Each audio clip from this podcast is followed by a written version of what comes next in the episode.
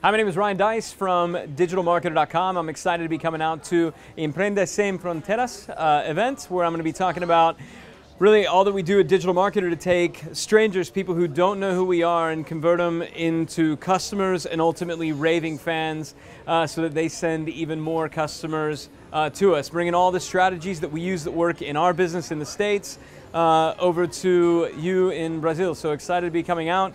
Uh, excited to bring the team, and uh, hopefully you're going to like what we have to offer. I'll see you then.